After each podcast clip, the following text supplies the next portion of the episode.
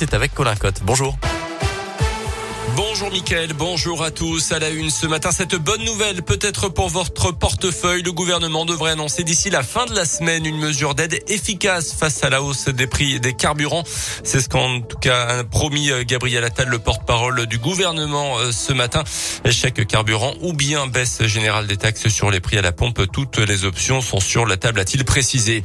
C'est une vidéo qui circule sur les réseaux sociaux ces dernières heures, notamment relayée par un syndicat de policiers. On y voit une dizaine d'individus individu détruire à la disqueuse un mât supportant une caméra de vidéosurveillance à Oyonnax dimanche soir. C'est une première pour la ville. Une autre caméra a également été détruite dimanche soir selon le progrès.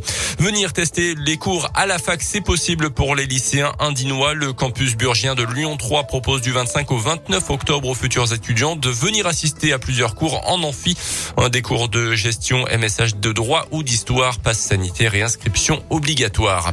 Dans l'actu également, ce matin, la mobilisation des AESH, les accompagnants d'enfants en situation de handicap, rassemblement un peu partout en France, notamment à Paris, Clermont et Lyon, pour réclamer plus de moyens humains et financiers.